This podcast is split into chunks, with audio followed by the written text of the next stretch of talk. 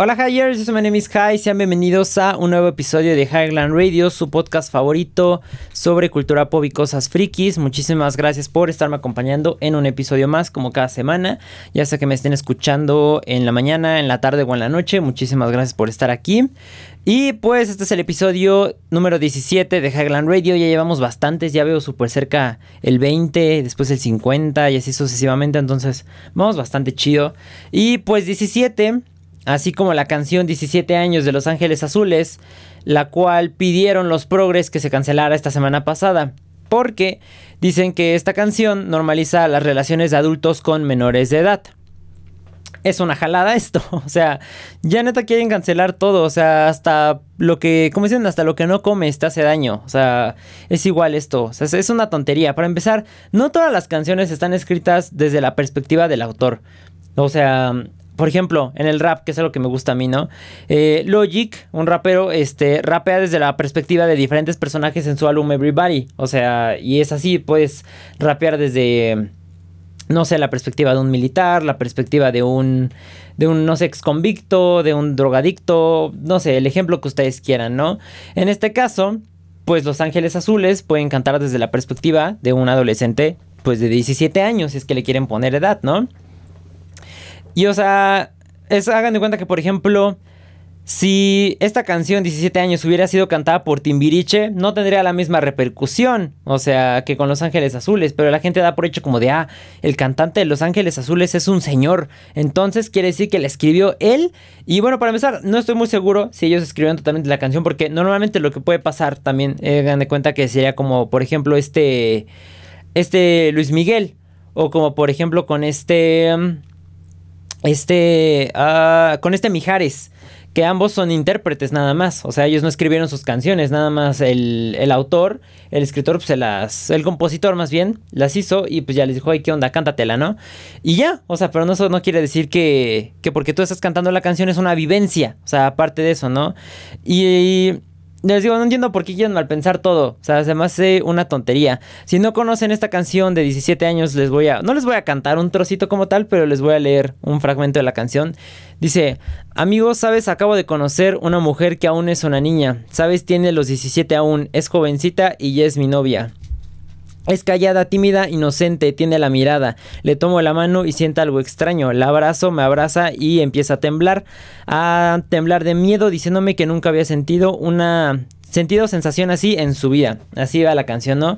Y prácticamente por ese tramito querían cancelar la canción Los Progres.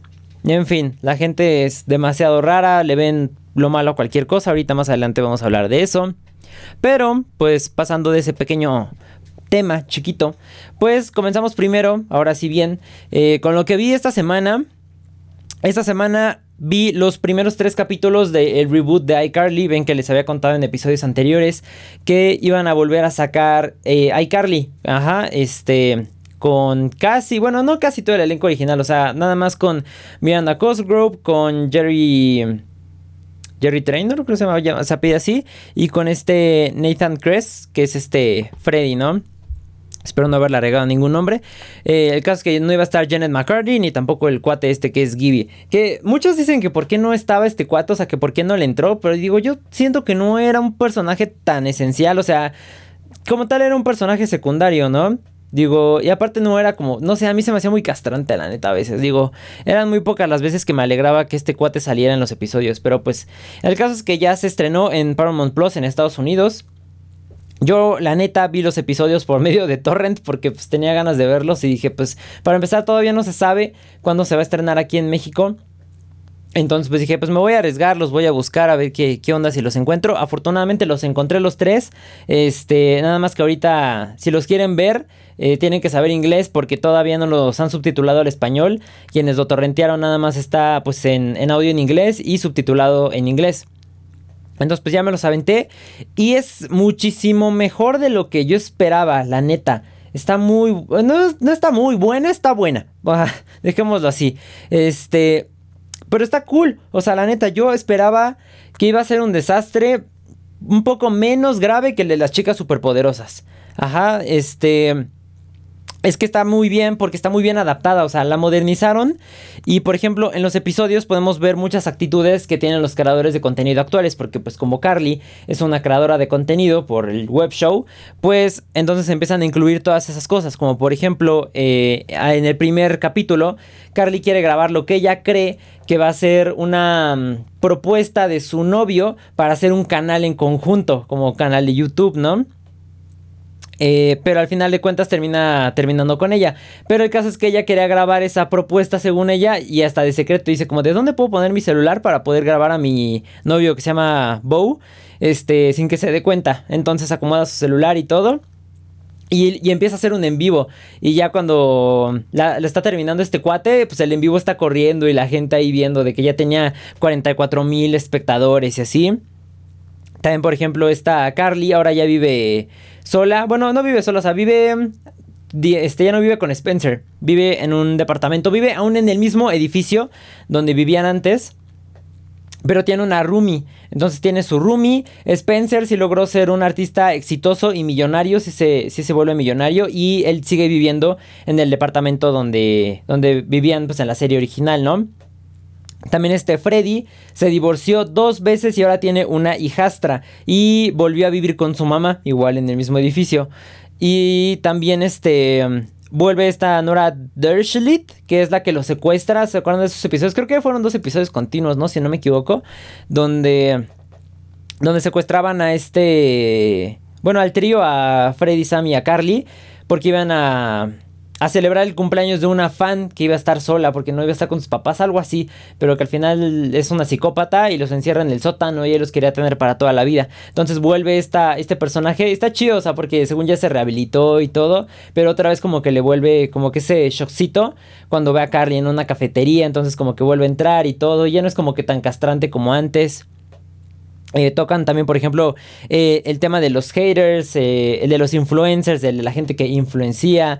También, por ejemplo, en un episodio tocan como la gente se ofende por todo en internet y también como, por ejemplo, lo que tuiteaste hace 10 años, actualmente alguien lo puede buscar y lo puede sacar y lo vuelve a poner en tu contra, ¿no? Entonces, o sea, son todos esos temas que pues hemos estado viviendo. O sea, por ejemplo, está con este director de las películas de que eran de Marvel que le sacaron tweets de... Mm, con este J.J. Abrams, de, de, Marvel o de Star Wars, creo que era de Star Wars, que le sacaron este tweets del 2012 en el 2018, entonces ya por eso ya no pudo producir la película y se hizo todo, todo un rollo, pero pues por unos unos tweets muy antiguos, ¿no? Y dicen, bueno, pues es que cómo puedes juzgar a tu yo de hace 6 años, ¿no? Dependiendo todavía de hasta más de 10 años también.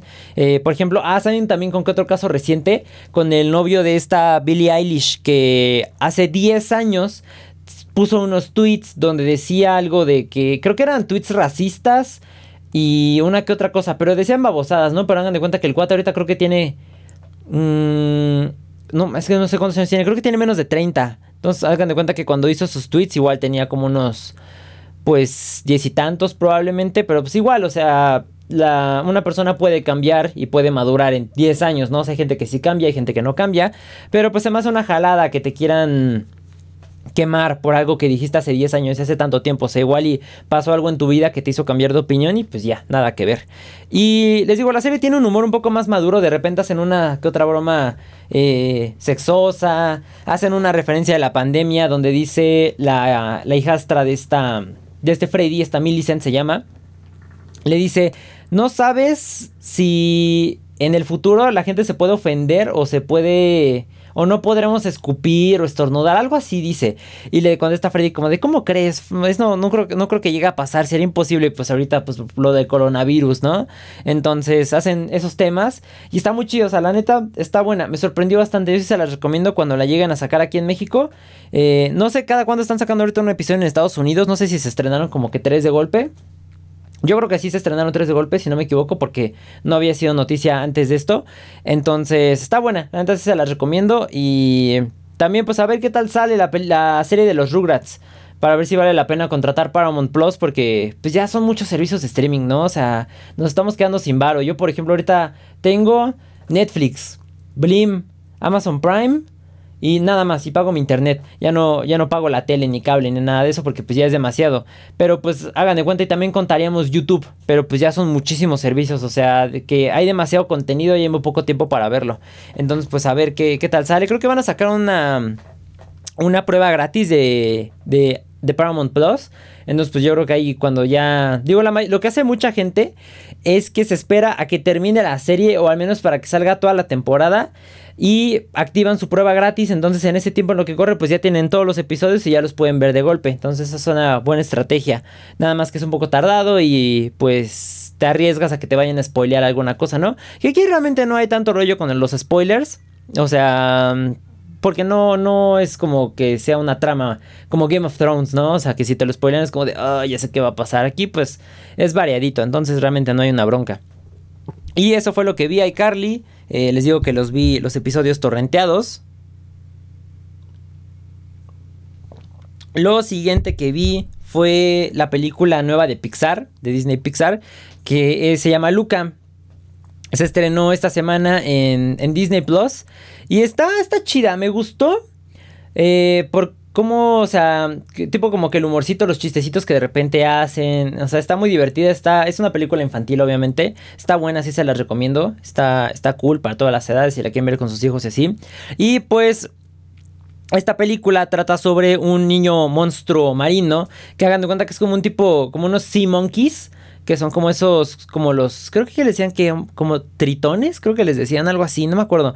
Pero pues sí, o sea, son esos monstruos marinos que tienen sus, sus escamas, tienen su cola, tienen sus dedos ahí como tipo, como mano de rana, este... Y, así son. Y Luca le da curiosidad salir a la superficie. Ellos viven pues en el mar, ¿no? Entonces a él le da curiosidad salir a la superficie.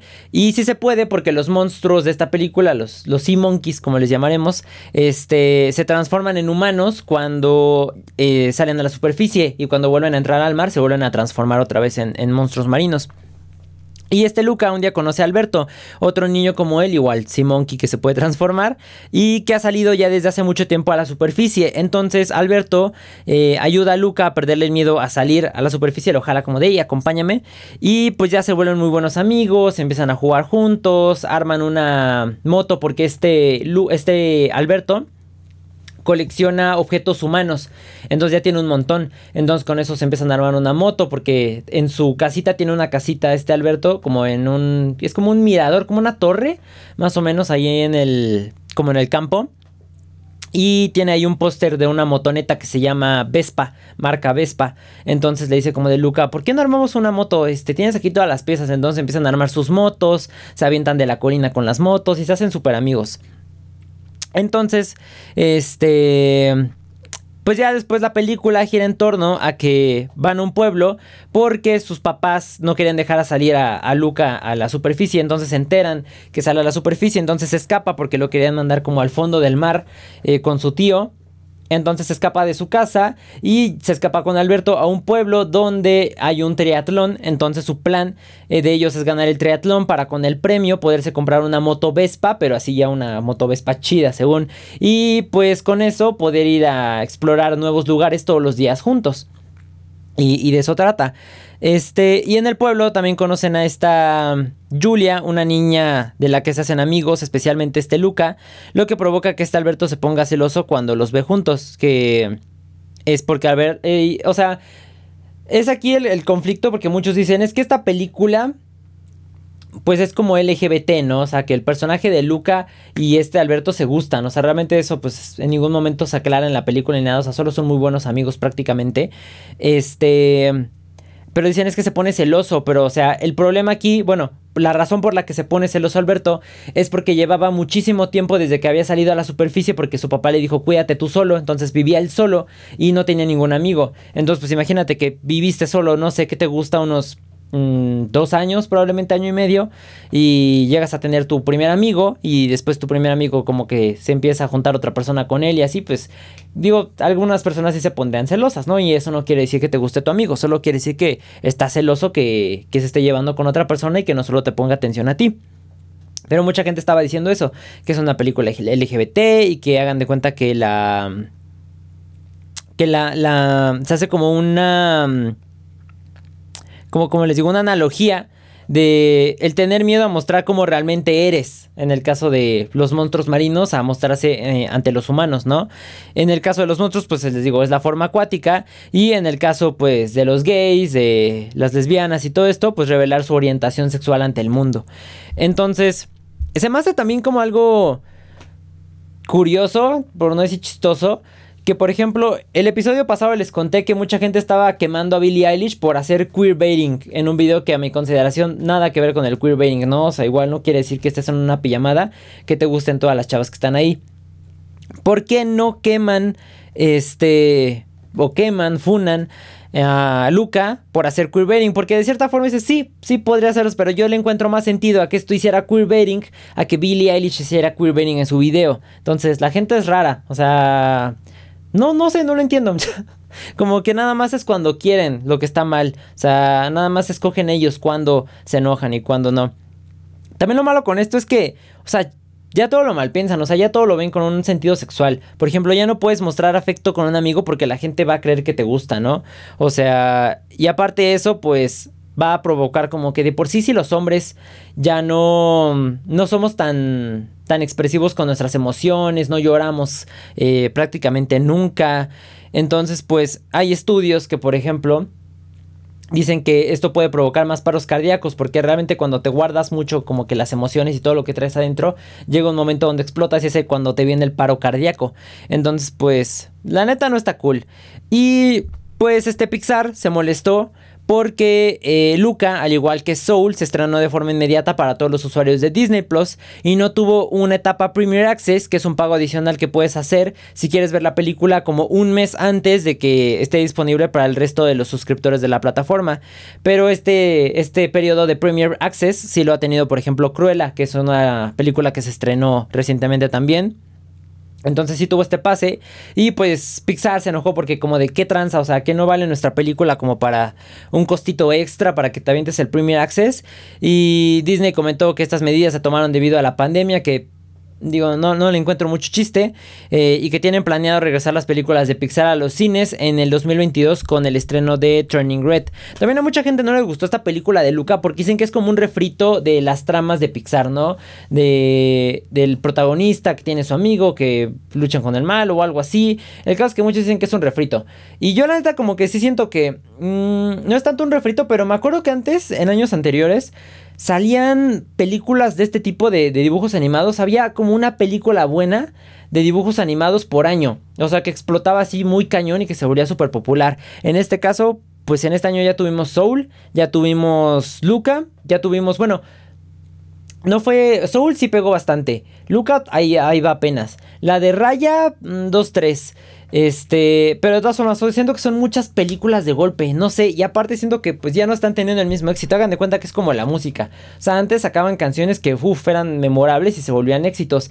Y ya ahorita sacan canciones que sí pegan un montón en su momento, millones de vistas, reproducciones, pero que después pues ya como que caducan y ya pasan al olvido. O sea, y sí la gente pues todavía las llega a escuchar o a ver en este caso de las películas, pero pues ya no ya no tiene el impacto de que, por ejemplo, en películas de dibujos animados, ya no tiene el impacto de un Monster Inc., de un Toy Story 3, incluso, este, de unas, todas las películas de Shrek, por ejemplo.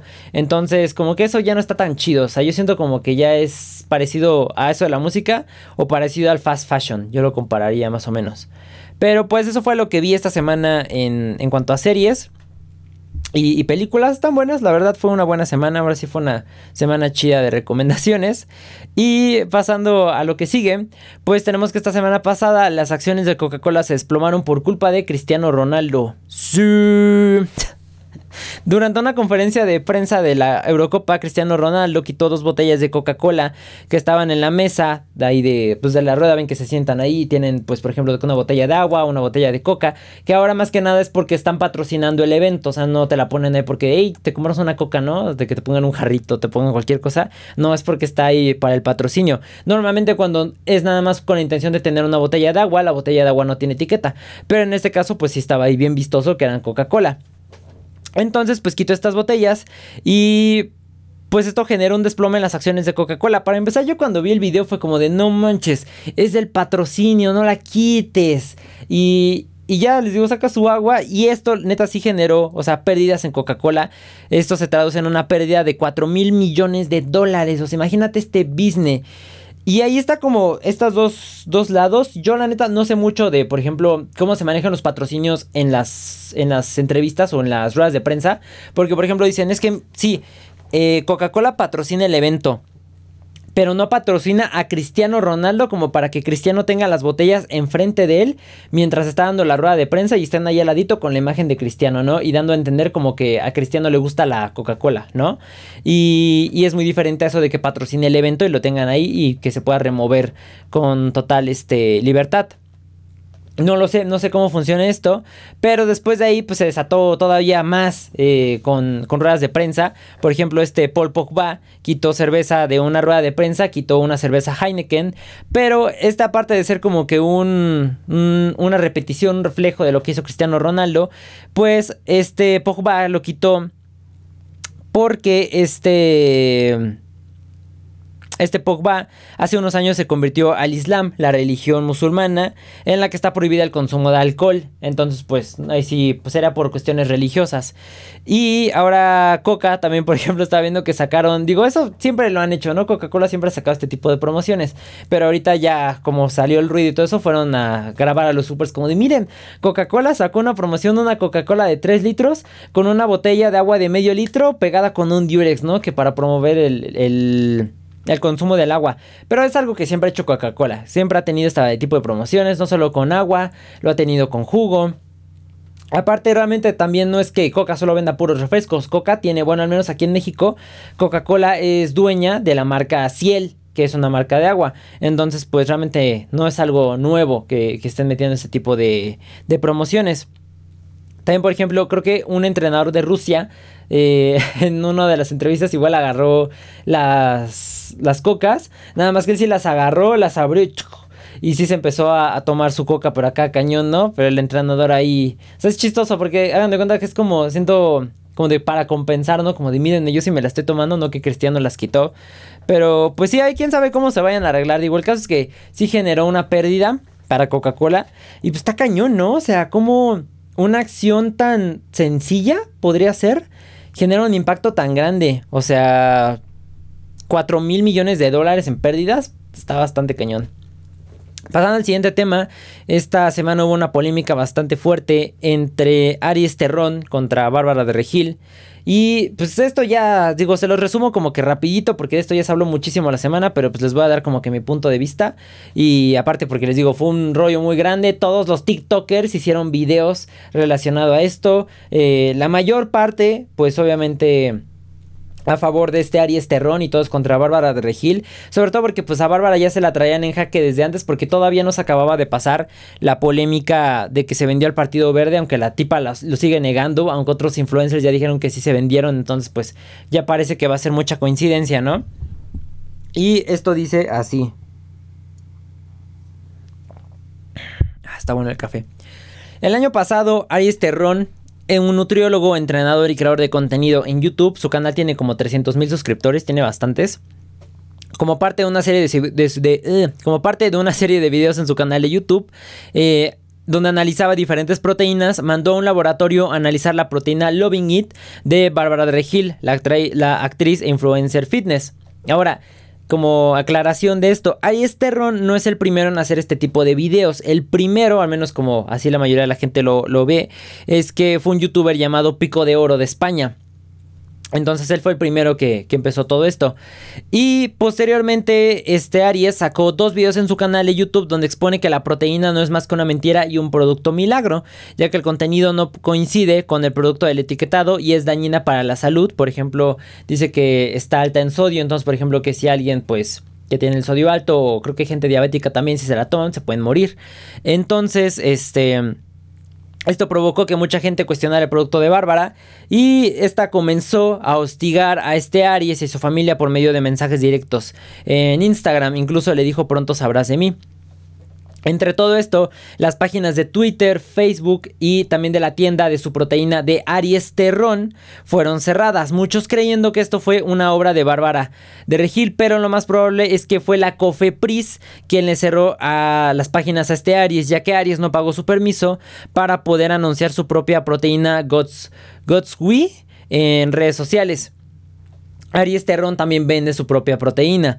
Ahora, este, pues Bárbara de Regil ya comenzó a proceder pues legalmente contra este Aries. Me imagino que pues por... Es que ahorita van a ver esto, pero eh, por ahora Aries no puede hablar sobre el tema. También la página de Instagram de Loving It de, de Bárbara fue cerrada temporalmente, pero ya está activa de nuevo. Nada más fue como con una fintita.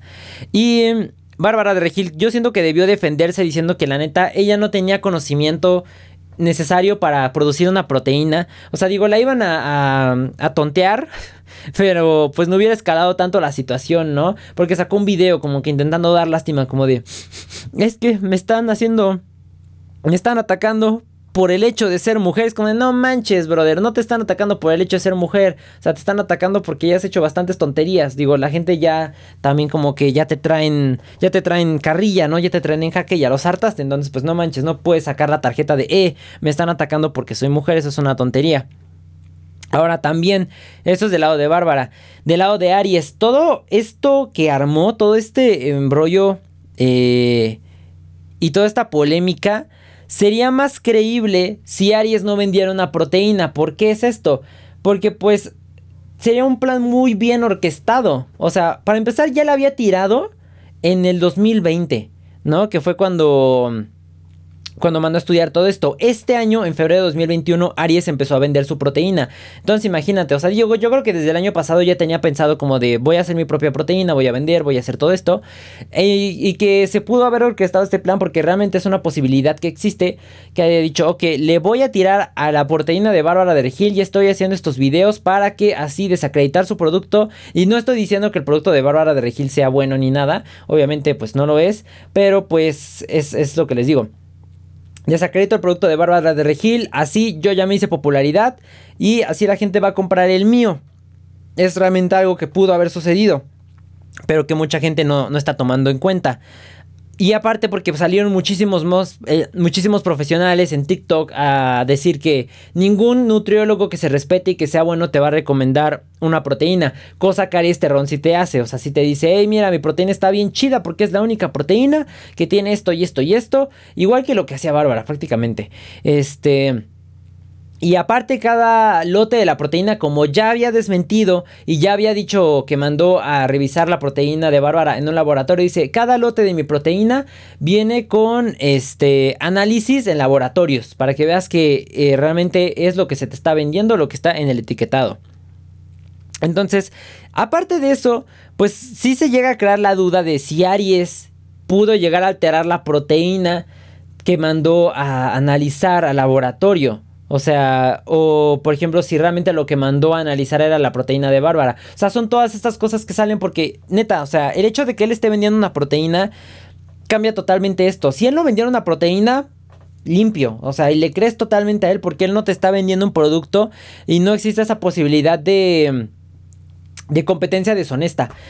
Entonces, yo creo que la única forma que habría para, pues, checar que todo esto fuera verídico y confirmar pues todo lo de Bárbara sería que algún tercero, algún nutriólogo, algún otro doctor, eh, pues mandara a un, a un este, laboratorio a analizar la proteína de Bárbara y por ahí la de Aries, ¿no? por si acaso.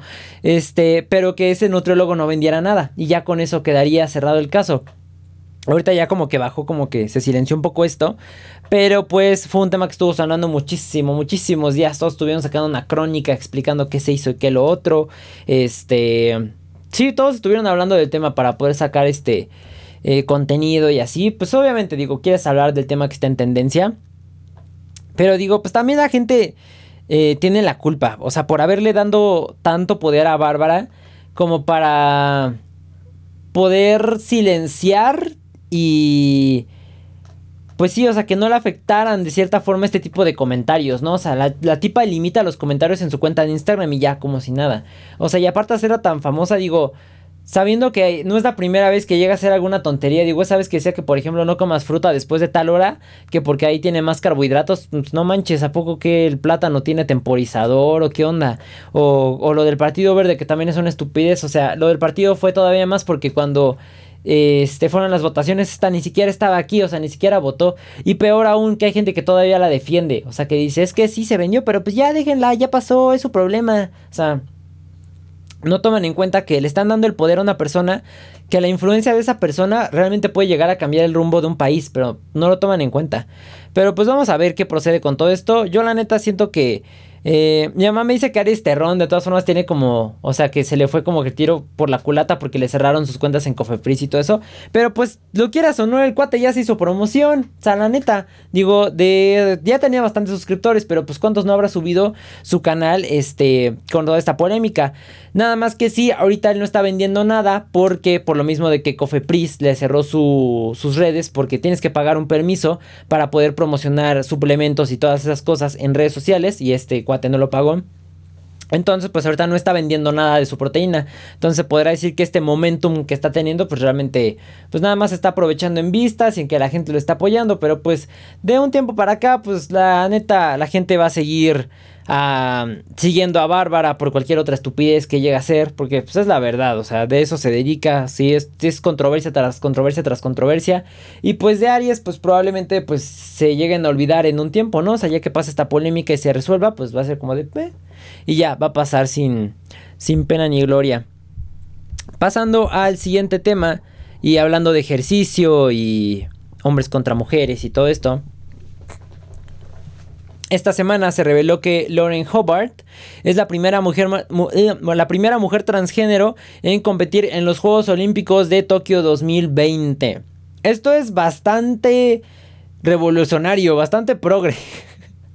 La neozelandesa Lauren Hobart, de 43 años, competirá en levantamiento de peso en la rama femenil. Nació de sexo masculino con el nombre Gavin Hobart, pero después de los 30 años decidió someterse a una reasignación de género. Y pues que ella pueda participar en estos Juegos Olímpicos es posible eh, porque el Comité Olímpico Internacional cambió sus reglas en el 2015 permitiendo a los atletas transgénero competir como mujeres si sus niveles de testosterona están por debajo de cierto umbral. Y es que sí, es una injusticia total, o sea, no manches. Digo, podrá ser trans, pero pues de todas formas todavía sigue siendo muy diferente a tu cuerpo de de hombre a tu cuerpo de mujer. Digo, sobre todo tiene 43 años, lleva 13 años que pues probablemente empezó su, su transición, que realmente no es algo total. Ahora, él o ella, más bien, ya había competido en, en competencias de este tipo. O sea, ya había participado y así, entonces realmente no es de que, ok, a los 30 fue se volvió trans y ya después como que en esos tres años este, empezó a entrenar y así para unirse a los Olímpicos. No, sino que ya desde que era hombre ya participaba en todo este tipo de cosas. Y me recuerda muchísimo al episodio de South Park donde hay una una competencia llamada Mujer Fuerte y participa una mujer transgénero llamada Heather Swanson que empezó a identificarse como mujer dos semanas antes de la competencia. Obviamente aquí es totalmente diferente, ¿no? O sea, porque pues 13 años de esta Laurel y dos semanas de este Heather Swanson. Pero eh, más adelante en ese capítulo nos enteramos que Heather Swanson en realidad es exnovio de una de las competidoras y que nada más entró a la competencia con la intención de vengarse de ella porque terminó con él.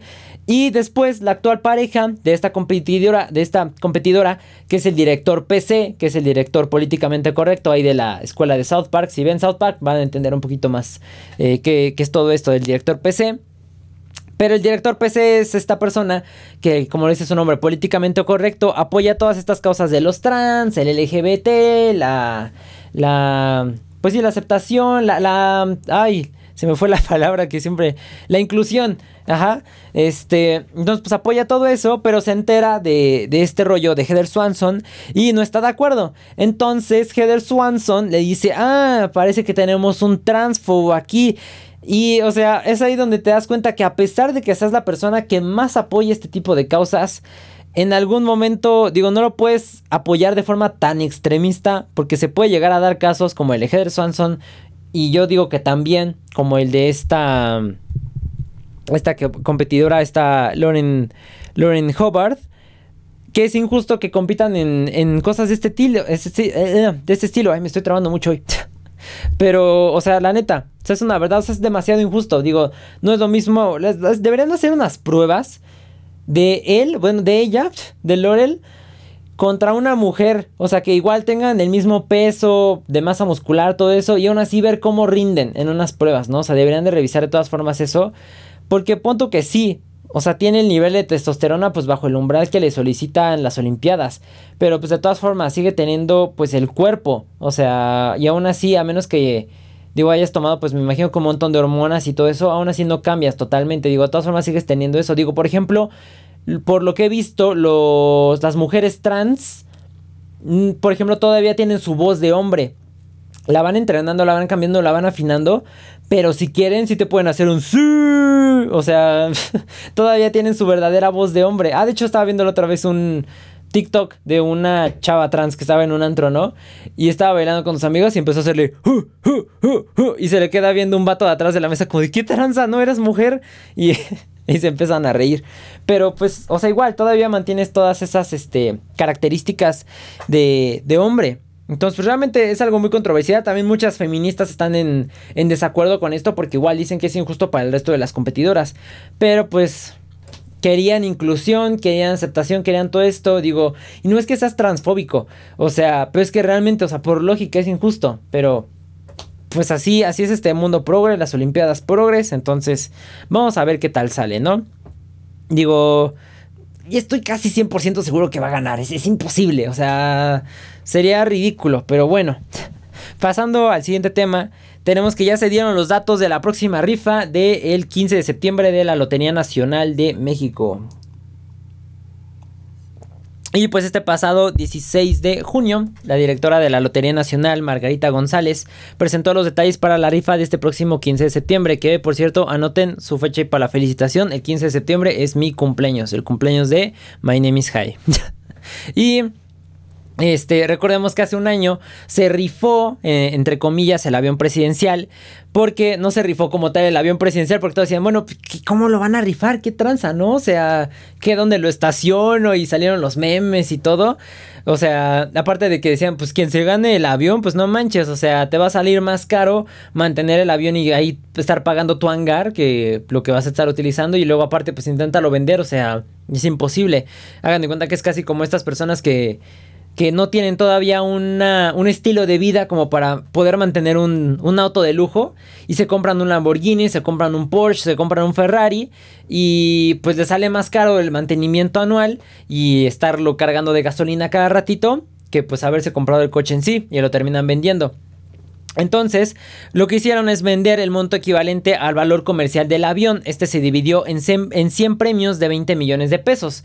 Este, obviamente muchos dicen, es que, ¿qué, ¿qué, onda? ¿Quién ganó los 20 millones uno de esos 100 premios? Pues obviamente no te vas a enterar. O sea, nadie va a decir, yo fui quien me ganó uno de los 20 millones porque pues van por ti, o sea, no es buena idea decir que ganaste 20 millones de pesos. Nadie que haya ganado la lotería, este, te lo va a decir o lo va a publicar, o sea, por eso cuando ganan, por ejemplo, en en qué son, pues a veces en, en, programas de televisión o en cosas así que les dan el cheque gigante, ¿no? O sea, siempre los, los muestran con una máscara o cosas así porque pues obviamente no está cool.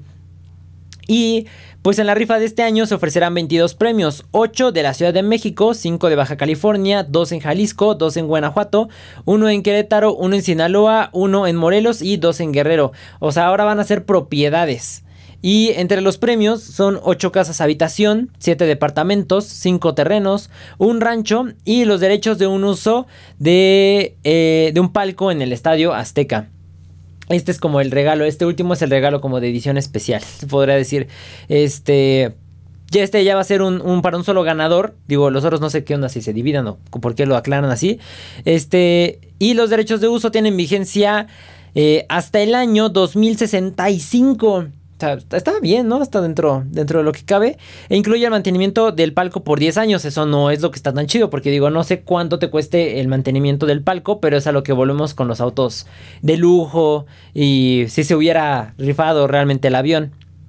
El palco tiene 20 lugares, baño, cocinera y 4 lugares de estacionamiento. Es el palco A37 del Estadio Azteca. Digo, esta cocinera y todo está bastante chido, ¿no? Que digo, aparte está cool dentro de lo que cabe, porque digo, pues cada vez, cada cuánto usas un palco, ¿no?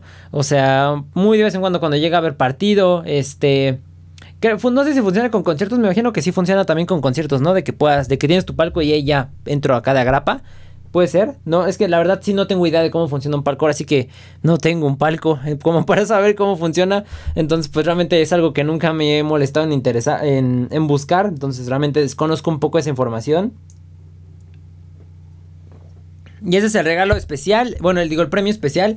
Y el premio mayor es una casa en el Pedregal de, San Ángel, aquí en la Ciudad de México, que tiene cuatro habitaciones, vestidor, closet, 8 baños, alberca, terrazas y jardín. Y tiene una superficie de 3.000 metros cuadrados y una construcción de 2.000 metros cuadrados. Con un valor de 77 millones 260 mil pesos. No manches, imagínate. Está cañón. Imagínate quien se a ganar esa casa. En total se van a poner a la venta 2 millones de billetes. El precio de cada cachito es de 250 pesos. Y estarán a partir, bueno, estarán disponibles a partir de este viernes 18 de junio. Y bueno, de este viernes 18 de junio ya estuvieron disponibles. Este en la zona metropolitana y este lunes, el día que estamos grabando esto, ya están disponibles en todo el país. O sea, ustedes van a estar escuchando esto en martes, entonces ya pueden ir a comprar su cachito para eh, la rifa de este 15 de septiembre. Pero pues dentro de lo que cabe también esto salió que hace con la rifa del año pasado. Eh, el hospital ISTE en Tampico aseguró que todavía no reciben su premio de 20 millones de pesos. O sea, y ya van nueve meses. Entonces dicen que según las reglas de la Lotería Nacional, si pasa un año de que no se recibió el premio, se pierde. O sea, ni siquiera te lo compensan ni nada, nada más como que se perdió. Y digo, y ya eh, la dirección de este hospital, pues dicen, pues ya lo estaban esperando, ¿no? O sea, ya lo tenían contemplado porque varios hospitales ganaron ese premio. Supuestamente, pues algunos sí lo, lo, cobraron así. Y eso, pues lo utilizaron para remodelar el hospital y todo eso. Eh, mostraron fotos de cómo está este hospital en Tampico. Y la neta sí está en muy malas condiciones. O sea, hay paredes que se están pelando, los baños tienen óxido, necesitan comprar equipo. Luego, sobre todo con lo que pasó aquí en el Corona, pues imagínate cuántas reparaciones le tienen que hacer. Pero pues por alguna razón todavía no tienen su premio. Ojalá se los lleguen a dar, digo, la neta estaría muy chafa que no, digo, entre dárselo, no sé, a una persona que realmente no lo necesitaba y a un hospital, pues, quién sabe. Pasando al, al siguiente tema y hablando pues de cosas acá relacionadas a México, vamos a hablar de un tema que es sacar la bandera de México al aceptar tu diploma en Estados Unidos u otros países. Esta semana pasada estuvieron circulando, bueno, esta semana vi yo varios videos y aparte antes ya se había hecho noticia de esto de que a un chico no le querían entregar su diploma porque cuando lo aceptó sacó la bandera de México y la directora de la escuela le dijo que esto iba contra el código de vestimenta y pues no no no le querían entregar su diploma y al final de cuentas creo que sí se lo entregaron, pero fue una super pelea, ¿no? O sea, de que se requirió que la gente de redes sociales metiera presión a la escuela para que le pudieran entregar su diploma. Yo Siento y creo, y muchos no van a estar de acuerdo con esto, van a decir, vaya melinchista, pero yo no estoy de acuerdo con que se haga esto, o sea, con que saques tu bandera cuando estás recibiendo el diploma. ¿Por qué? Porque estás siendo malagradecido con el sistema educativo del país en donde estás, o sea, es como si tu mamá adoptiva, ajá, o sea, la que te crió, te cuidó, y tu mamá biológica te abandonó y a la hora de que no se agradeces porque ganaste algo, pues le agradeces a tu mamá biológica en vez de a la persona que te crió. ¿Sabes cómo? O sea, es la frase padre no es el que engendra, sino el que cría. En este caso, pues el que te educa. O sea, la neta, yo siento que es de muy mala educación que, que, el sistema de Estados Unidos, el sistema educativo, fue quien te lo dio todo. También muchos dicen es que el país que te lo dio todo, que te dio las oportunidades y así contra pues aquí en México que hubiera estado más complicado y que en Estados Unidos saques tu bandera ahí a, a mover y hacer todo el teatro. O sea, la neta sí se me hace se me ha sido una falta de respeto. Aparte, seamos honestos, o sea, muchas personas que hacen este tipo de actos, pues realmente son solo para llamar la atención, o sea, y es la verdad. O sea, llamar la atención de la gente en redes sociales como de, sí, estás orgulloso de tus raíces y México y no sé qué. Peor aún, lo hace gente que ni siquiera nació en México. O sea, gente que nació en Estados Unidos, pero nada más se creen mexicanos porque tienen este, ascendencia mexicana, porque su papá es de ahí y pues se fue de de mojado a, Estados Unidos. Entonces, o sea, la neta sí, sí está mal. Digo, ¿cómo vas a estar orgulloso de un país que, o sea, no es coherente. Digo, ¿cómo vas a estar orgulloso de un país en el que ni siquiera vives? Digo, si vivieras en el país hay probablemente muchísimas cosas que cambiarían tu opinión para estar orgulloso para hacer ese tipo de cosas, ¿no? Aparte, la gente, digo, volvemos a lo mismo con esto de la pandemia que les había hecho de lo del cubrebocas y así, este, en episodios anteriores. La gente no sabe respetar reglas. O sea, ¿cuál es la necesidad de que a fuerza cuando te están entregando el diploma saques ahí e interrumpas el proceso de que todos los demás van, a, este, saludan, este, entregan su diploma, la foto ahí enfrentito, vámonos, van bajando, van bajando, van bajando, ¿no? O sea, ¿cuál es tu necesidad de tener que hacer el teatro ahí en medio? ¿Por qué? O sea, ¿por qué no pueden ser como otras personas que he visto que sí quieres sacar tu bandera, está bien, pero lo hacen afuera de la escuela, ya que tienen su diploma, ya que tienen sus flores y sacan su bandera. O sea, pero pues, también hay que ser educados dentro de ese tipo de eventos porque también, o sea, te dejan mal parado, digo, o sea, realmente como dicen, están sacando el cobre. Yo siento que no está chido. O sea, imagínate que todos sacaron su bandera. Que el cuate de Filipinas sacó su bandera. Que el cuate de, no sé, Reino Unido sacó su bandera. El cuate de México. El cuate de, no sé, de Portugal, de Brasil, de lo que tú quieras. No, imagínate que todos van a ir desfilando con sus banderas. No manches, va a parecer carnaval. O sea... Aparte les digo, a mí me choca mucho esto. La gente que se cree de un país solo por tener ascendencia de. Ajá, o sea, por ejemplo, en este caso, pues te les digo, tener padres de México. Es como, por ejemplo, los artistas. Digo, varios artistas que dicen, sí, yo soy bien mexicano, tacos, güey, fierro, fierro, fierro, carnita asada, bistec, taco, taco, taco. O sea, por ejemplo, este Diorro, el, el DJ, ¿no? O sea, nació en Los Ángeles, pero él solito se denominó como mexicano porque sus papás son de aquí. O sea, pero el vato nació en Los Ángeles. Y nada más pues es un bait, una carnada para jalar a los, a los fans, al público de México. Porque la neta, bueno, sí que los de México, pues son hipócritas, la neta. O sea, la gente en cuanto a artistas así son hipócritas. O sea, por ejemplo, cuando cuando estás tratando de sobresalir aquí como artista, ya sea en cine, ya sea en música, ya sea eh, como pintor, como, pues sí, como artista en general, o sea, no te apoyan. Pero una vez ya que lograste el éxito en otro país, ahora sí ya están bien orgullosos de ti porque eres mexicano. O sea, ya que la armaste en Estados Unidos, ya son como de Simón, sí, es mexicano acá, puro orgullo nacional, ¿no? O sea, hay ejemplos. O sea, por ejemplo, está Guillermo del Toro, está Alfonso Cuarón, está Diego Luna, que hasta que no tuvieron éxito en el cine de otros países, ya ahora sí la gente, ah, sí, es bien mexicano y todos el, el éxito y así. O en el caso de los DJs, por ejemplo, este Boombox Cartel, que estos chavos pues, sí nacieron aquí en México eh, salieron de Monterrey y ya alcanzaron el éxito en Estados Unidos y ahorita son como que el, mayor orgullo de la escena en México.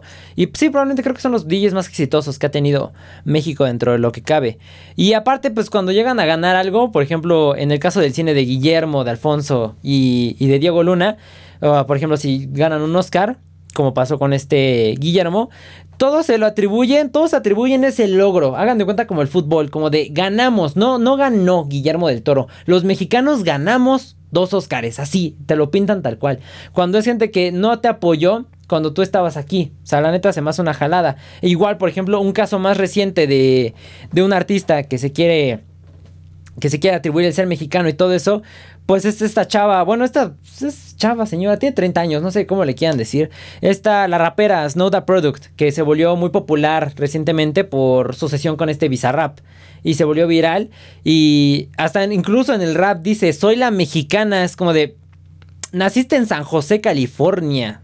No eres mexicana, o sea, podrás tener nombre latino y tus papás podrán tener, digo, podrán haber nacido aquí en México, pero así mexicana, mexicana, pues no, digo, si la mayor parte de tu vida la viviste en otro país, no puedes decir que es de, del país de donde son tus papás, o sea, es una jalada esto, o sea, les digo, los artistas, así son, o sea, viviste en Estados Unidos y ya, porque mi papá es, es este, mexicano, ahora sí soy mexicano y yo bien orgulloso de mis raíces, o sea... Es igual como por ejemplo este, ah pues también otro caso este bastante viral, Tekashi 69, o sea, su mamá es mexicana, bueno, toda su familia es mexicana, este, pero él es de Estados Unidos, pero igual hacen esa jalada de que voy a descubrir mis raíces y que va con su tía a Puebla y todo eso, y nada más es pues para generar este tráfico, ¿no? O sea, para que la gente vea como de, ay, sí, se fijó en sus raíces y nos está, porque es, es malinchista esto, o sea, la neta. La gente es muy malinchista. O sea, cuando un artista mexicano se fija en México, digo un artista, perdón, un artista estadounidense se fija en México y le da como que tantita atención, uff, explota durísimo esto. O sea, pues el ejemplo está en Drake Bell. ¿no? O sea, cuando vino aquí, armó su carrera y todo, sí, Drake Campana y eres hermano y come tacos y vive en la condesa. O sea, igual, con lo mismo que pasó con Dash Berlin. O sea, cuando vino y aquí le empezó a poner atención, sí, Dash, ya eres mexicano, hermano, no sé qué, o sea, está cool, está cool que sean así, pero es que hay unos que se exceden, o sea, exceden demasiado esto y después cuando ya logran otra vez realzar, digo, más bien levantar otra vez su carrera, este tipo de artistas, ya ni pelan a México, ya se van del país. Por ejemplo, este compa de oro, quién sabe qué fregados le pasó. O sea, ya como que pasó, digo, también como que con la de la pandemia pues se calmó. Antes venía a tocar casi casi cada fin de semana, el cuate casi casi ya vivía en la Condesa. Y pasó esto, eventos, ni quien se acuerde de México. Y así es lo que hacen todos. O sea, y así va a suceder. Créanme que si Drake llegara a tener éxito en Estados Unidos, ni vuelve a pelar a México. Se los puedo asegurar. Pero pues, no sé, pongan ustedes qué opinan. ¿Creen que es buena idea? Bueno, más bien, ¿creen que, ¿creen que es correcto sacar la bandera de México si cuando acepta su diploma en Estados Unidos? Pónganmelo ahí en un comentario. Pasando a, a, esto de querer llamar la atención y así, les voy a dar un consejo de creador de contenido nuevamente. Hay que saber cuándo hacer clickbait. ¿Qué es el clickbait? Pues sería como el término en inglés del amarillismo, ¿no? O sea, de querer llamar la atención para que esto genere clics, porque, o hagan de cuenta que en Estados Unidos click, pues es clic de, de clic de mouse, de cliquear en una publicación, y bait es carnada. Entonces, carnada de clics, ¿no? O sea, para atraer clics, para que atraigas más tráfico a lo que sea que estés subiendo, ¿no? A tu artículo, a tu nota, a tu video, lo que sea. No es forzoso hacer clickbait, siempre hay gente que se la pasa en cada video, cada nota que suben haciendo clickbait, o sea, y o sea, si lo vas a hacer es porque lo vas a cumplir. Yo la neta de repente sí he hecho uno que otro clickbait, pero es porque voy a cumplir, ¿no? Porque estoy hablando de, de, lo que estoy diciendo en el título, o sea, es porque vas a cumplir y tal cual lo que dice tu título es lo que vas a mostrar o lo que es, ¿no? O sea, hay gente que hace clickbait y al final de cuentas no es lo que, me, lo que prometieron y eso va a, provocar que la gente se ponga en tu contra porque pues ven que nada más eres un mentiroso Ahora, hay que saber cuándo traer este tipo de cosas porque puedes quedar como un ignorante. Por ejemplo, esta semana me topé con dos videos donde hacían clickbait para, pues eso, atraer vistas.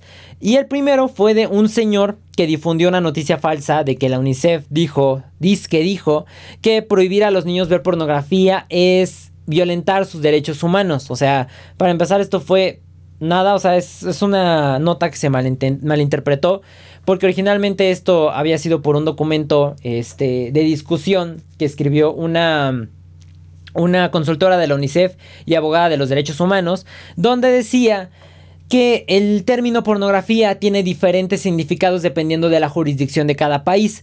Entonces dice que, por ejemplo, hay contenido educativo, contenido de educación sexual, que está en Internet, como por ejemplo páginas, blogs, incluso creadores de YouTube que hablan de sexualidad. Y que pues la mayor parte de este contenido pues está en el idioma inglés y que pues se encuentra en Estados Unidos, ¿no? O sea, de creadores de Estados Unidos. Y que si este contenido fuera este, clasificado como pornografía en ciertos países y esto le pusieran pues un bloqueo de, de, edad, una restricción de edad, pues esto negaría el acceso a muchísimos niños a que accedieran a este contenido bastante valioso sobre educación sexual. Digo, si de por sí ya es un tema que a los educadores les da pena hablar, digo, ya les había contado anteriormente de que mi maestra este, mi psicóloga hasta se puso toda roja cuando le estábamos hablando de, bueno, le estábamos haciendo preguntas sobre métodos anticonceptivos, pues imagínate, ya que ni siquiera en el internet puedas revisar las cosas, pues está de la patada. Mucha gente eh, empezaron a sacar esta noticia falsa que, digo, ya está ahí el rumor, ¿no? De que, por ejemplo, esparcir una noticia falsa es muy fácil. O sea, dicen que, por ejemplo, si quieres hacer una noticia falsa, sacas la noticia falsa de tu blog chiquito y se la mandas a otro blog chiquito y se la mandas a otro blog chiquito y eso se va esparciendo así, así, así, hasta que va armando una una nube grandotota hasta que llega, por ejemplo, la noticia falsa a CNN, ¿no? O cosas así. De hecho, ese ejemplo lo dio este Roberto Martínez. Entonces, pues ya yo hice un video contestándole a ese señor como de no manche don, o sea, para acabarla de matar, el don que difundió esa noticia es un conferencista, dice que eres conferencista, es como de pues no juegue, o sea, si ni siquiera se informó en algo tan sencillo como esto y que digo, sé que lo hizo nada más para querer jalar vistas, pues cómo van a estar sus conferencias, pues obviamente van a estar del nabo.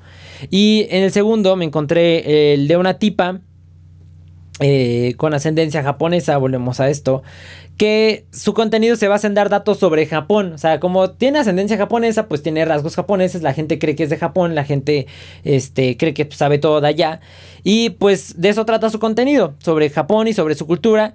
Y en este video, este, comienza diciendo que la obesidad puede ser sana, que porque los peleadores de sumo, los luchadores de sumo, y llegó un cardiólogo a desmentirla. O sea, para empezar, porque empezó con el clickbait, ¿no? Con el amarillismo de ¿sabías que la obesidad puede ser sana? En un tema que se ha estado disputando bastante en redes sociales, en que si la gordofobia y si es este, si puedes ser gordito, pero tener buen estado de salud. Digo, para empezar, es algo de lógica que, que la, la obesidad no es sana en ningún tipo. O sea, así seas poquito y todo. Porque ha habido gente, ha habido gente que tiene obesidad, que muestra sus estudios en TikTok. Dice, miren, estoy muy bien y miren mis plaquetas y no sé qué. Y llega un doctor y lo lees como de, mira, estás alto en esto, estás bajo en esto, estás alto en aquello. O sea, no estás saludable. O sea, puede ser que no tengas ninguna enfermedad, pero si se te sube esto un poquito, se te puede destapar este esta enfermedad, no te puede surgir esto, te puede surgir aquello. Entonces les digo que llegó este cardiólogo a, a desmentirla y a corregirla.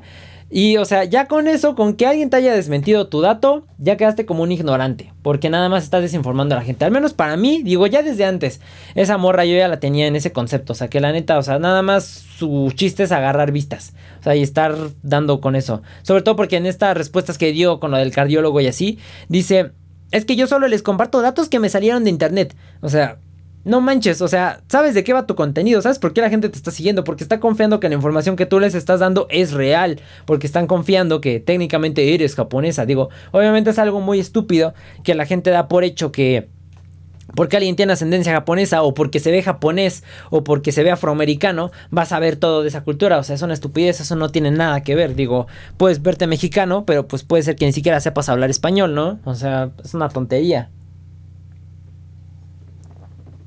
Y pues ya de ahí yo también saqué como de... Pues antes de que se disculpara esta morra, porque muchos me comentaron en un video que yo hice relacionado a esto de la tipa diciendo que la obesidad era, era saludable. Es que ya se disculpó con el doctor y ya quedaron muy bien y no sé qué. Como, sí, eso no me importa. O sea, realmente no me está compensando en nada. O sea, ya desinformó a la gente. La tipa tiene 10 millones de seguidores. Con que un 10% haya visto, que normalmente no es solo el 10%. Normalmente llegan a más vistas sus videos por ese mismo de cosas, por hacer clickbait. Este, pues ya desinformaste a todas esas personas. O sea, imagínate que ya no vieron el video de cardiólogo. O sea, obviamente, porque si te siguen a ti, dudo muchísimo que vayan a seguir al cardiólogo. Entonces, pues ya desinformaste a la gente y eso no está bien. Y, pues ya hay gente me estaba comentando y todo. Y, y, hay unos que estaban, o sea, por ejemplo, decían, es que que sea doctor no quiere decir que está en lo correcto. Sí, o sea, hay doctores que se llegan a equivocar y todo ese tipo. Pero en este video estábamos hablando, digo, para empezar, de algo tan evidente. Digo, no necesitas eh, tan evidencia tan científica como para saber que la obesidad no es saludable. O sea, eso es bastante básico. Digo, aquí en China, aquí en la Luna, la obesidad funciona de la misma forma. O sea, es una tontería. Y, digo, y les, les contesté al vato como de, o sea, fíjate bien cómo estás estructurando tu idea. O sea, no puedes decir eso de que por ser doctor no tiene la razón en un post donde todos estamos de acuerdo que ese doctor del que estamos hablando específicamente tuvo la razón en este tema. O sea, es algo estúpido. O sea, y este... Y ya después de ahí le contesté así. Eh, el video donde le contesté alcanzó como 10 mil vistas. Entonces un montón de gente se le fue encima por tremenda burrada que dijo. Y me bloqueó. O sea, lo que me choca un montón de esto es que la gente primero es bien sácale punta. O sea, primero te están fastidiando. Y les contestas. Y sobre todo yo. O sea, que ya les he comentado que a mí la neta sí me gusta así. Contestar a la gente y órale, perro.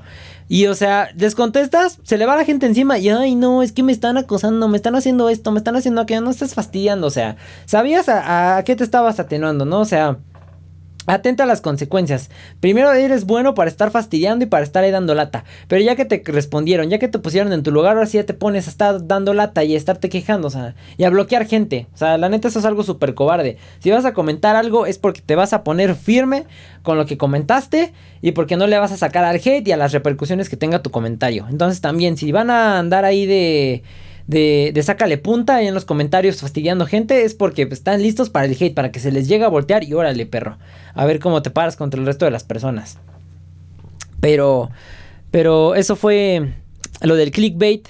Pasando a, a lo que sigue, tenemos que este chuponcito, el payaso chuponcito, es acusado de acoso sexual. Esto, esto ya es desde el año pasado, por ahí de noviembre del 2020. José Alberto Flores, mejor conocido como Chuponcito, fue acusado de acoso sexual por parte de su asistente personal, Carla Oaxaca. Ella dice que este acoso lleva desde el 2017 hasta el 2020, ¿no? Y esta semana pasada surgió una nueva acusación de parte de la expareja de Chuponcito, Bárbara Estrada. Eh, ella declaró que Chuponcito la amenazó con filtrar fotos este, íntimas de ella, este, que le pedía videos sexuales, incluso, eh, eso está bastante fuerte esto, que Chuponcito le pidió a ella un video teniendo relaciones con su propio padre. O sea, la neta, esto sí, es real, está bastante enfermo, ¿ok? Este, y pues ya este pasado, 17 de junio, Chuponcito se quitó el maquillaje al final de su programa Chulada Night Show eh, para hablar sobre las acusaciones. Chuponcito nunca se la había visto, bueno, hasta donde yo recuerdo nunca se la había visto sin maquillaje, o sea, es muy difícil encontrar una imagen de él sin maquillaje. Este, y pues ya dijo que muchos medios de comunicación estaban juzgando y etiquetándolo a él y a su personaje eh, fuera de un juicio, fuera de algo legal, este, que para eso existe la ley y ahí es donde se tiene que hablar de todo esto. en resumen, eso no opinen de este tema porque me están dejando mal parado, ¿no? Eh, Agradeció el apoyo a todos sus fans y que deja esta situación en manos de las autoridades y que él confía que ellos actuarán de la forma correcta. También dijo que pues su familia no tiene la culpa porque hay gente que está hostigando a su familia porque ven que ahorita la neta declarar acusar a alguien de acoso, o sea, es un tema demasiado serio, es un tema demasiado fuerte, sobre todo como vivimos actualmente, o sea, hay vatos que los han acusado de acoso o de o de abuso sexual o cosas así. Por ejemplo, hubo un caso, no me acuerdo de quién, de un músico que lo acusaron, se suicidó y después salió la tipa a decir que no era cierto. O sea, y no le hicieron nada a la tipa, o sea, ni cárcel ni nada, nada más pasó como de, ah, pues ya que. No puedes, o sea, y es, es algo malo, y ahorita vamos a hablar más adelante de eso. Pero no puedes acusar a un hombre así como así como de, ella es acoso. Y no estoy diciendo que chuponcitos son inocentes. O sea, realmente en este tema estoy bastante neutro. Porque pues no se sabe nada. Digo, no, no he visto las pruebas de ellas. Tampoco he visto las pruebas de chuponcito. Entonces realmente estoy neutro. Digo, si realmente chuponcito acosó a estas mujeres, pues no, que, que caiga el peso de la ley.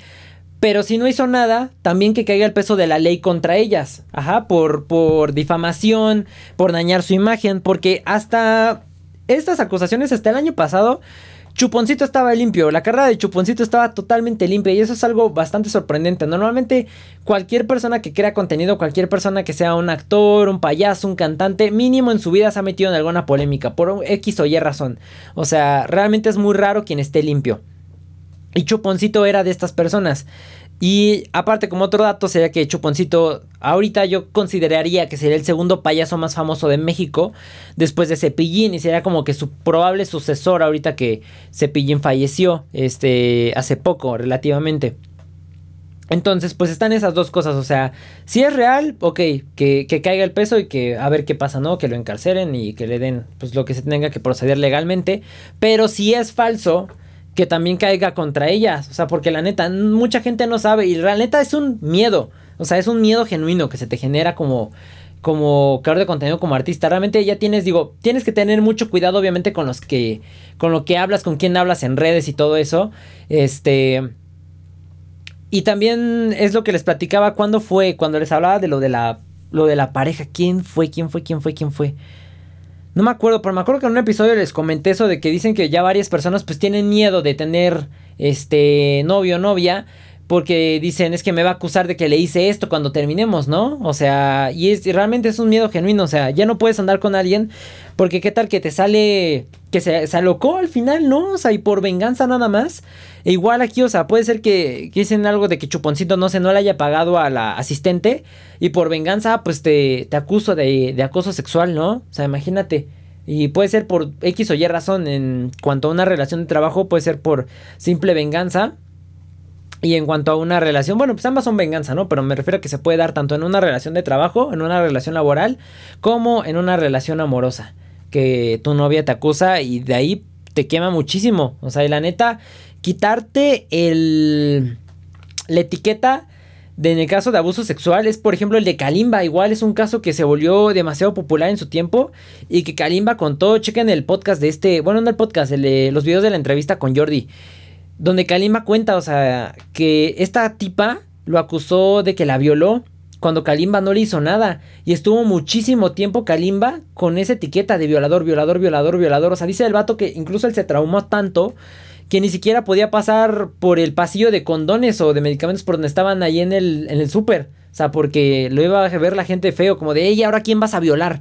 O sea, y es algo que es horrible, o sea, no miden el daño que, que, hacen, ajá, con los hombres, o sea, sí sé que hay hombres malos y todo eso, pero no puedes generalizar, no puedes pensar en absoluto de que todos los hombres son malos. Y, y es eso, o sea, la neta sí se pone en desventaja al hombre, es la desventaja de, de la equidad de género, que es ahorita lo que se está buscando muchísimo. Pero ahorita más adelante vamos a hablar sobre ese tema.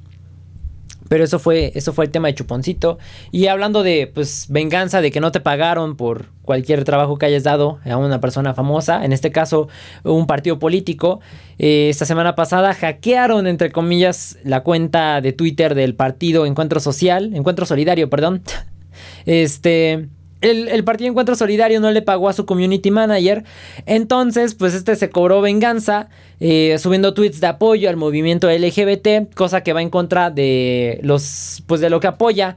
De cierta forma, o lo que está en contra más bien el partido PES, porque ellos están en contra de la comunidad LGBT, rechazan el matrimonio homoparental, el matrimonio entre mismos sexos, etc. Entonces, pues es completamente contrario a, lo que ellos transmiten. Incluso cambiaron la foto de perfil a uno de una foto con los colores de la bandera LGBT, igual como que representando este el mes del orgullo LGBT, que es ahorita este junio.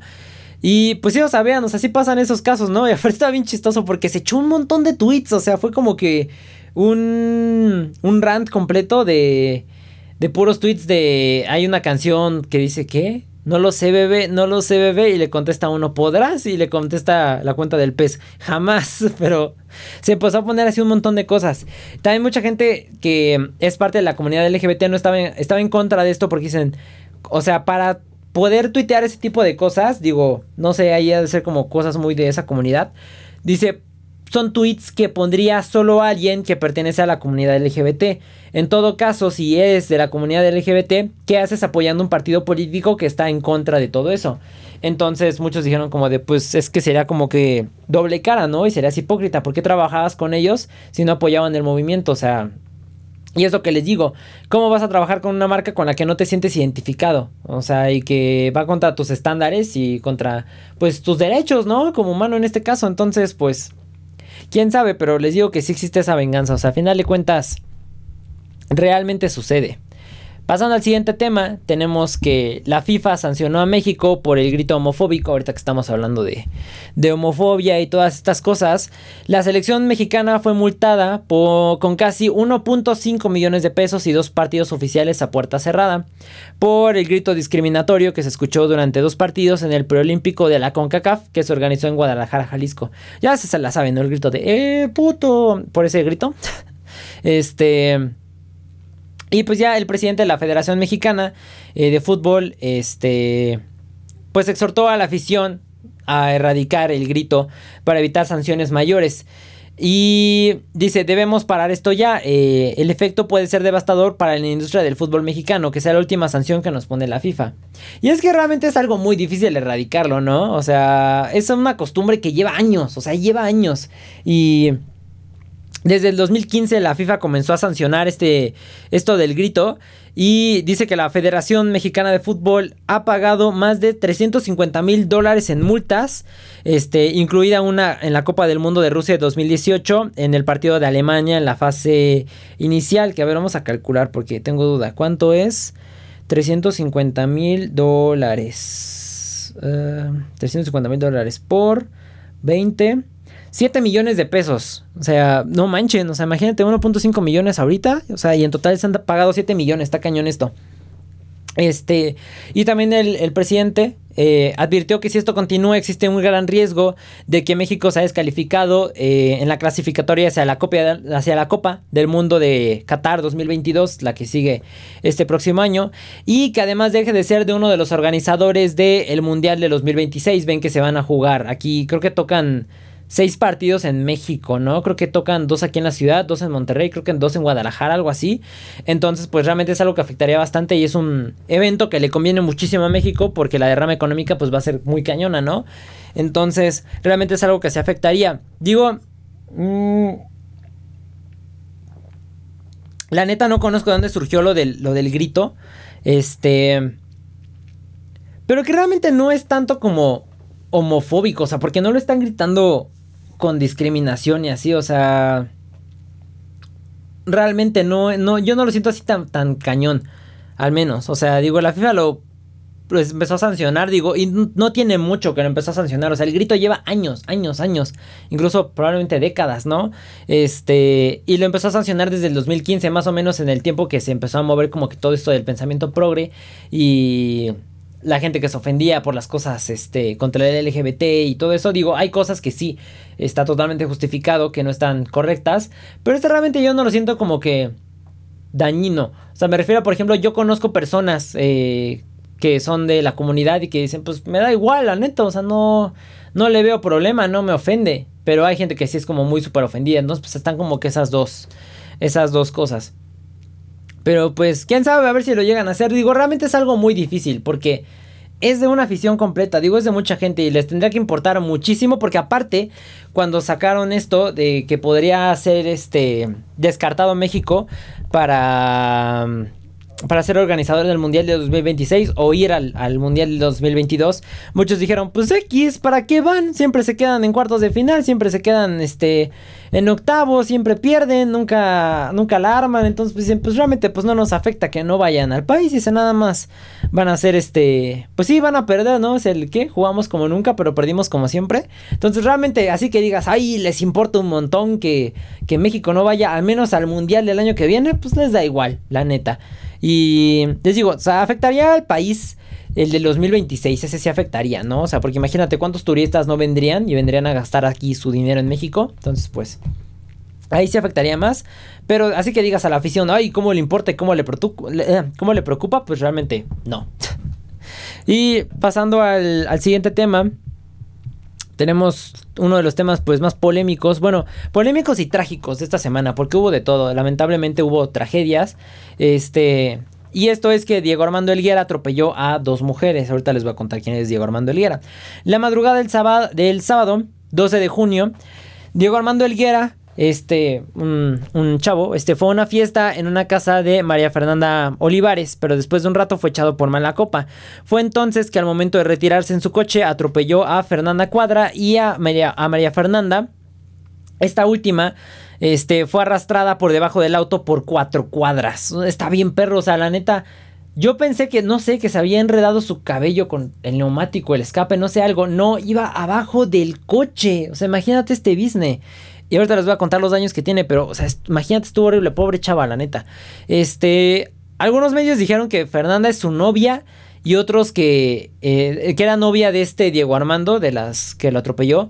Eh, y otros dicen que lo invitaron a la fiesta porque nada más tenían como que era el amigo del amigo y tenían amigos en común. Entonces realmente no está muy en claro esto. Este... Les digo, hay unos medios que dicen que es su novia, la hermana de esta... De esta Fernanda Cuadra dijo que no se conocían de nada, que se conocieron ese día en la fiesta, entonces pues no sé si dicen que es su novia como igual para hacer un amarillismo o algo así, pero, pero está eso. Y ante la justicia, esto es un intento de feminicidio. Ante la justicia, pero como tal, digo, no sé, o sea, yo veo, digo, su intención no era atropellar solo a las mujeres, o sea, el vato aventó el carro y si ves el video está una bolita de amigos ahí cuando estaban intentando como que calmar el desmán porque dicen que este cuate se puso muy mala copa y que se puso a vomitar la casa de esta chava. Entonces pues estaba el grupito de amigos y la intención de este cuate era el atropellar a pues los que alcanzaran, ¿no? O sea, atropellar a todo el grupo. Desafortunadamente los que se alcanzaron a quitar pues fueron los hombres y las que se quedaron ahí en medio pues fueron estas dos chicas. Entonces, pues, digo, obviamente, estando borracho, la neta dudo muchísimo que sea, pues, imposible, digo, más bien dudo mucho que sea posible apuntarle específicamente a las dos mujeres del grupo como de, ah, pues le voy a aventar y pues, se las dio, ¿no? O sea, obviamente está pésimo esto, pero de todas formas, no sé, digo, ¿qué onda? O sea, porque no solo es intento de feminicidio como lo están marcando ellos, o sea, realmente también fue intento de homicidio, que es como lo marca la ley, este, porque pues también iba a intentar matar a los hombres. Esta María Fernanda, la que fue arrastrada por cuatro cuadras, se encuentra en estado grave. Este, también está, esta, esta, ay, ¿cómo se llama esta otra chica? Esta Fernanda Cuadra. Y su padre, eh, de esta María Fernanda, dijo en una entrevista que esta chava tiene quemaduras de tercer grado en el estómago, que sus brazos están destrozados, que tiene un pómulo deshecho, que al lado derecho de su cabeza no tiene piel, que de la parte se le ve el cráneo, y que también tiene un pecho deshecho. Entonces, la dejó demasiado grave, grave, o sea, imagínate, pobre morra. Digo, la neta no me quiero imaginar cómo va a quedar. Este, y pues este sábado, 19 de junio, el juez dictó prisión preventiva en el reclusorio Oriente para Diego. Y este próximo jueves, el jueves de esta semana, será su audiencia y se determinará si Diego es vinculado a proceso por el delito de feminicidio en grado de tentativa. Ahora, si esto está de la patada. Eh, en cuanto a términos de feminicidio y todo eso, yo nunca he estado como que tan de acuerdo con el término feminicidio. Porque a mi parecer está como que mal estipulado. O sea, para empezar, los feminicidios, digo, muchos dicen es que las mujeres pelean dicen que se les mata por el hecho de ser mujeres. O sea, obviamente no se les mata solo por el hecho de ser mujeres. Digo, todos estos asesinatos que se dan tienen un trasfondo que los sostienen. O sea, no nada más te matan por, por el hecho de, ser mujer. O sea, y digo que está mal estipulado, o sea, porque no se da a entender del todo cuál es su punto. Más bien por lo que investigué y leí un poco, dicen que, o sea, las mujeres, o lo que yo entiendo bajo esa mentalidad, es que según ella se les mata por estar en desventaja al ser mujer. O sea, ¿qué voy con esto? Que por ejemplo, si no tuvieran como desventaja en fuerza o cosas así, sería más difícil o, no se les mataría, no sería tan sencillo, ¿no? Por cierto tipo de cosas, también por ejemplo que las secuestran para...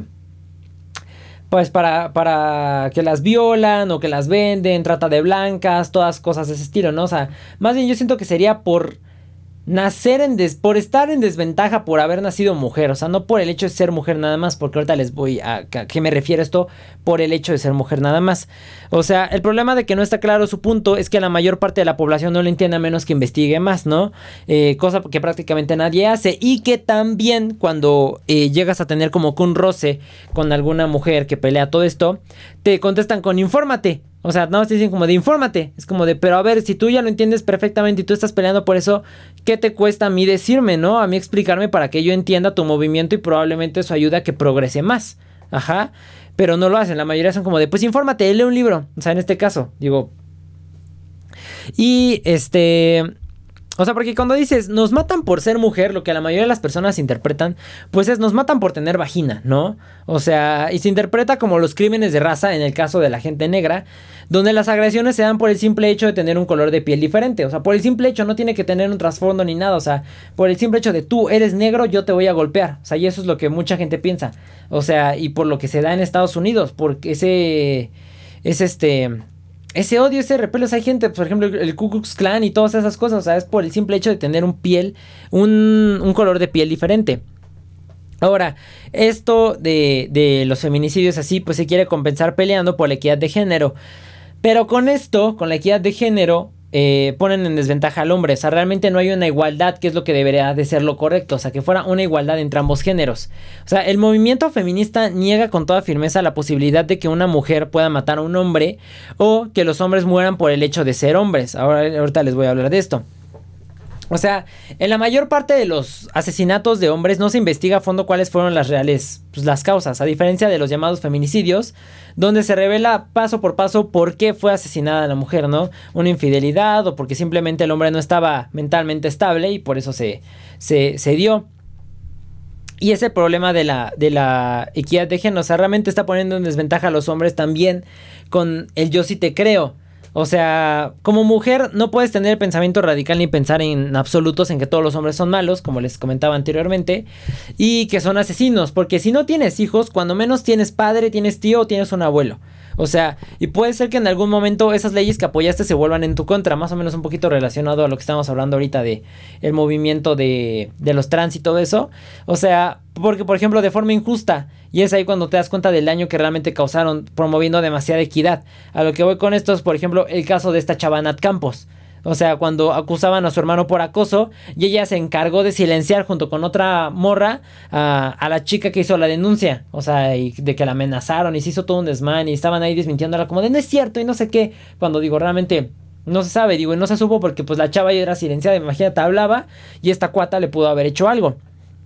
Entonces es ahí en ese momento cuando es como de, mm, quizá no fue tan buena idea haber promovido todo esto tan radicalmente. Y digo, ahora, ¿cuál es la solución? O sea, en cuanto a lo de lo de pelear por lo de la, los feminicidios y todo eso. Me refiero a porque nadie tiene una solución coherente. O sea, y es que realmente no la hay. O sea, aunque todas las personas tuvieran una educación perfecta y no se dañaran entre sí, no se está tomando en cuenta las personas que ya nacen con problemas mentales. O sea, porque sí, hacen las marchas, todo, pelean acá. Pero dicen, es que el gobierno nos está matando, queremos que nos cuiden, no sé qué. Digo, estás dando por hecho que todos los policías son buenos. O sea, me refiero a que no te va a salir un policía que realmente va a ser un psicópata y que en una de esas le va a dar por matar a alguien, ¿no? Ya sea hombre, ya sea mujer. O sea, estás quitando eso. O sea, realmente, aunque se limpie todo esto, los llamados feminicidios, por como lo ve la ley, van a seguir existiendo, independientemente de que todas las personas tengan una supereducación en, un, en una realidad alterna que realmente yo veo muy difícil que llegue a suceder. Y más o menos, o sea, parecido al caso de un verdadero feminicida, pues fue el caníbal del Estado de México, del que les platiqué en episodios anteriores. O sea, que el vato decía, la maté por ser muy bonita. O sea, cuate, qué fregados es eso. O sea, él realmente la mató por ser mujer, por el hecho de que era una mujer bonita. O sea, ese fue su chiste. Y ese sí fue un asesinato por el simple hecho de ser mujer. O sea, y digo parecido, o sea, porque no sabemos si nació con problemas mentales o si fueron desarrollados eh, durante el crecimiento, durante pues, su niñez, cosas así, porque también se da bastante esto que quedan traumados y de ahí se da todo. Este, pero se da a entender que fue por el hecho de ser mujer. Ahora, también otro asesinato en, el ejemplo de ser por nacer mujer, o sea, más bien por, por hecho de que nació niña. En China, por ejemplo, evitan que, evitaban que nacieran las niñas para controlar la sobrepoblación y para también seguir creciendo su economía. O sea, porque si tenías hijas se podía embarazar y a diferencia de tener hijos varones que aparte de evitar el embarazo, pues se obtenían como que más trabajadores para China. Entonces, pues eso se iba como compensando, ¿no? De hecho, les comenté hace poco que la ley pues ya les permite tener tres hijos. Anteriormente les permitían tener dos hijos nada más. Pero, por ejemplo, si tu primer, ni tu primer hijo te salía niña, este, podías tener el chance de tener un segundo hijo que fuera varón. O sea, para tener un hijo que fuera varón. Entonces, este, o si también, si ya tenías el tercer hijo, te pagaban una, te ponían una multa. Entonces, pues, o sea, ahí sí eran asesinatos más o menos, porque no eran asesinatos, o sea, evitaban que nacieran, eran abortos. Este, pero ahorita ya cerraron todas esas clínicas y todo eso, pero realmente fue algo que sucedió. O también, por ejemplo, o sea, poco se habla del secuestro de hombres que es orquestado por mujeres. O sea, que, por ejemplo, hay un video muy bueno del Gusgri donde muestran esto. Que va una chava a un antro y secuestra a dos vatos y los vende al narcotráfico. O sea, y es algo que realmente sucede y los secuestran por ser vatos, porque al narco pues, le conviene más tener secuestrados hombres que mujeres. O sea, porque si no los usan como mulas, los pueden usar en sus operaciones, ahí de que, pues no se cuida esto, cuida aquello, aquí en las casas de seguridad y así, y así los tienen, o sea, realmente poco se habla de todo esto. Y, y sí, o sea, también otro ejemplo, por ejemplo, pueden ser las guerrillas, ¿no? O sea, por ejemplo, eh, ir a la guerra, o sea, donde la mayor parte de los dos lados son hombres. Y con razón, porque evidentemente, pues un hombre aguanta más las condiciones de la guerra que una mujer. Y aún así, no los ves quejarse de, eh, nos están matando en la guerra porque somos hombres, como tenemos más condición para esto, nos estamos, este, muriendo por ser hombres. O sea, realmente, pues dices, pues ya que, no me queda de otra, ¿no? O sea, pero no los ves ahí eh, quejándose por, por este rollo. Por haber tenido la mala suerte de haber nacido hombre. Y es un tema que nos podemos ir así súper, súper largo, pero eso es más o menos lo que yo opino. De hecho, me estuvieron preguntando hace un tiempo que qué opinaba sobre esto de, de en cuanto a los feminicidios, así, pues ahí está, ¿no? Este, yo, yo siento que está mal esto, o sea, me refiero a, está mal, obviamente está mal que, que, esto que pasó con este cuate. Digo, obviamente, pues esperemos que le den una larga, eh, una condena y todo eso, pero yo siento que deberían de estipular mejor cómo está esto y, y aclararlo más y todo, porque digo, también digo, vivimos en una sociedad en la que pues la gente para empezar no investiga más, nos informa más, es súper raro que la gente llegue a interesarse más en un tema y a indagar en él. Entonces, digo, si estuviera mejor como que tu información y tu punto y todo para que la gente lo entendiera de una forma más fácil porque no hay de otra. O sea, es más fácil adaptar tu información y todo lo que tú quieres estar este, promoviendo a esperar a que la gente cambie de forma de pensar. O sea, la neta es muy difícil. O sea, y que se informen. Entonces... Eso es lo que opino sobre, sobre este tema. Y pues eso sería todo por este episodio de Highland Radio Hires. Espero que les haya gustado muchísimo. Eh, recuerden que si les gustó el podcast, no olviden seguirlo en Spotify. Tampoco olviden este suscribirse en YouTube si lo están escuchando eh, o están viendo en YouTube más bien. No olviden darle like, no olviden suscribirse, no olviden compartir el podcast para que seamos más en la comunidad de Highland Radio. Y les digo igual en Spotify o en Apple Music o también ya ando viendo más o menos porque todavía no lo logro meterlo a los podcasts de Amazon. Pero pues ya este, sigan el podcast, compártanlo y pues nada, muchísimas gracias por acompañarme en este episodio número 17 de Highland Radio. Yo soy Menemis High y nos vemos en el siguiente episodio. Adiós.